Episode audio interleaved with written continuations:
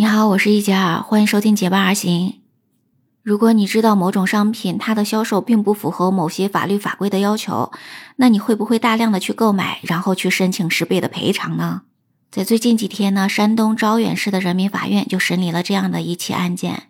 在二零二二年的三月十号，一个姓孙的大学生，他在某一个酒行就购买了山东某一个酒业公司生产的金箔酒，总共是六箱，一共三十六瓶。这些酒的价钱呢，总共是一万四千三百二十八元。然后到了第二天，这个酒行就给这个孙同学开具了增值税电子发票。那这个姓孙的同学呢，就全程在拍摄视频，而且保留了证据，把他交给了他授权委托的律师来处理这个买卖合同的纠纷。到了三月十三号，这个姓孙的同学呢，又跟一个其他的同学姓王的一个市民呢，在另外一个超市购买这个涉案的金箔酒五瓶。在三月十四号，这个姓孙的同学呢，就和王某一起向市场监管部门举报，要求依法查处并给予举报奖励。然后到了四月一号，这个姓孙的同学呢，就把经营者和生产者为共同被告，向招远法院提出了民事诉讼，要求退还货款一万四千三百二十八元，而且呢，要求有十倍的赔偿。那法院是怎么判决的呢？法院呢就认为说，孙某呢他是某一个高校的大一的学生，他一次性购买了六箱，总共三十六瓶的金箔酒，而且呢全程也是有视频保留证据的。在购买的第二天，立即就委托了律师通过诉讼要求十倍的赔偿。这个行为不属于正常的生活消费行为，而且违背了民事活动的诚信原则。还有呢，这位孙同学在已经委托律师对涉案的这些酒品具有比较高的认知度和谨慎度的情况下，还和市民王某一起合谋去购买金箔酒，通过市场监管部门的投诉还有诉讼来牟利。应该说，他是一个非正常的消费者。那么，依照《民法典》《消费者权益保护法》和《食品安全法》的相关的规定，招远法院就判决了被告酒行返还这个姓孙的同学的货款一万四千三百二十八元。当然呢，同时被告山东某酒业公司要承担连带的责任。那同时呢，孙某要返还被告山东某酒业有限公司的金箔酒六箱，然后同时呢，驳回了孙某其他的诉讼请求。那这个案件中的金箔酒，不知道你有没有听说过哈？在前些年呢，这个在酒里面，在很多的一些产品里面加这个金箔，好像还是挺流行的。所以呢，在二零一六年的话，那这个生产还是合法的，因为没有任何的法律法规规定说不能在食品里面，或者说在其他的一些商品里面加这种金箔哈。但是呢，国家市场监管总局、国家卫生健康委还有海关总署，在二零二二年的一月二十九号呢，就颁布了一个通知，就是关于依法查处生产经营含金银箔粉食品违法行为的通知。所以呢，在这个通知里面就规定说，食品生产者不得采购、使用金银箔粉生产加工食品。那么也就是说呢，从二零二二年的一月二十九号开始，那食品里面如果加了金银箔这种东西的话，它是违法的。很显然，这个孙同学是很懂法哈。那么他看到了这样一个通知之后，就觉得说这个金银箔酒它肯定是对人体有危害的，它也是不符合这个法律规定的，所以呢，才有了这么一出哈。而在这个案件中呢，法官就认为说，这个金箔酒它并不是传统意义上的假商品，而是曾经具有合法的许可生产手续的产品，也有完整的产品标识、食品生产许可证和合格证的。只是说呢，我们刚才说到的那个通知是对含有金银箔粉的食品进行了规制，但是这并不意味着新的行政法规实施之后，这个产品存在着非常大的危险。虽然呢，重金属超标会构成食品安全不达标或者食品具有缺陷，那食品安全法也明确规定说，不得生产经营致病性微生物、重金属等含量超过食品安全标准的食品。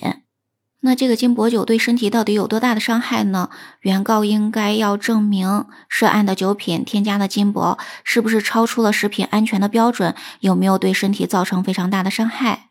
所以，对于姓孙的这位同学的行为来讲呢，从法官的角度，他认为呢是知假买假。也就是说呢，在他知道这个商品具有特定的瑕疵的情况下，他仍然购买了这个商品，而且呢是以购买的商品存在瑕疵为由，向生产者或者消费者主张赔偿的这种行为，就是一种知假买假的行为，所以呢才有了不予赔偿的这一种判决。那么也就是说呢，虽然生产金箔酒这种情况，它是现在不符合法律规定了。但是呢，这个姓孙的同学来讲呢，他也是知假买假的这种行为，怎么样就算知假买假了呢？如果我们在购买这件商品的时候，是真正是要消费这件商品的，而且呢，我们不知道它可能存在着的潜在的这个风险的时候，然后当我们正准备消费的时候，会发现它存在着这种风险，那么这个时候呢，是我们在不知情的情况下产生的这种认知。所以呢，这个时候是可以要求赔偿的，这个在消费者权益保护法里面是有规定的。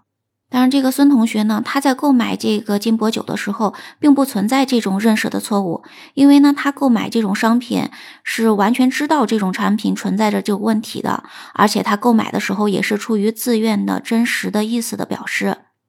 也就是说呢，他买这些商品纯粹就是为了去获取赔偿的，而并不是为了真正的去来消费的。所以这背离了消费者权益保护法和食品安全法等等这些法律保护消费者合法权益、维护食品安全法的立法的初衷了。况且法律中还有规定说，如果行为人知假买假之后要索取的赔偿的数额超过了法律规定的合法权益范围，或者说合理范围。或者呢，索取多次，而且数额比较大的，主观上具有非法占有目的的，而且呢，在索赔过程中使用欺诈、威胁等手段的，是要构成敲诈勒索罪的。我记得之前呢就讲过，有几个人呢，他们专门去一些小的超市去买那些过期的商品，然后呢就去敲诈勒索人家嘛，去索赔哈。那这几个人呢，后来也都是被判了刑的。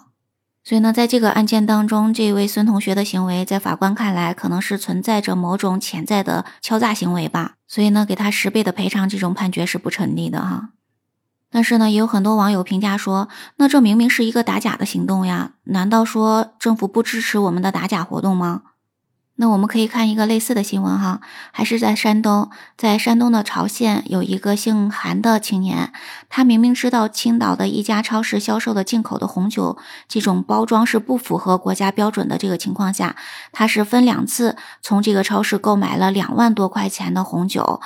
而且呢，这个全程也是同步的拍摄的。之后呢，这个姓韩的人呢，他就拿着这个购物凭证嘛，还有呢录像视频，向法院提起了诉讼。同时呢，是提出了十倍的货款的赔偿。他的这个诉讼请求，一审法院并没有支持，所以呢，他又上诉到了青岛市中级法院。那么最后呢，青岛市中级法院终审判决说，销售红酒的超市要向韩某呢支付十倍的赔偿金。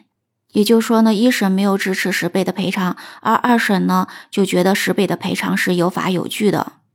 那这个二审的判决，它在法律上的依据是最高人民法院关于审理食品药品纠纷案件适用法律若干问题的规定，这个当中的第三条，它的规定是说，因食品药品质量问题发生纠纷，购买者向生产者、销售者主张权利，生产者、销售者以购买者明知食品药品存在质量问题而仍然购买为由进行抗辩的，人民法院不予支持。那么从这个规定中可以看出来说，知假买假是可以的。也就是说呢，政府是支持大家的打假行为的。但是也有很多的网友是看不惯这种事情的哈，说你明知道是假的，你还要跟人家去赔偿，这明明是敲诈勒索嘛哈。但实际上他们看不惯的是什么呢？其实呢是一点四万元买的这个酒，如果让他索赔成功，就赚十四万，这来钱也太快了吧。所以呢，如果说把这个十四万换成是罚款的话，那么舆论风向说不定就变了哈。如果是罚款，那理论上钱是取国家了，而赔偿呢，那钱呢就给了打假人，他自己呢揣兜里了。那如果是罚款，那么我们觉得呢是通过经济手段维护了市场秩序，是有各种的价值的哈。但是呢，如果呢是这个赔偿，那就是说呢，我们通过了经济手段让自己实现了财富自由，无论对社会有没有正面的意义，那么这个时候这种正面性就下来了，这可能是大众没有办法接受的吧。那这个事情也不得不引起我们的思考是什么呢？就是有很多职业打假的人存在嘛。那么这些职业打假的事情，它到底是合理不合理的呢？你认为职业打假人应该存在吗？你觉得大学生故意购买金箔酒起诉十倍的赔偿，这个合理吗？在评论区跟我聊聊吧。我们今天的分享就到这里了，感谢你的聆听。喜欢我的节目，不要忘记关注、订阅、点赞哦。我们下期节目再见，拜拜。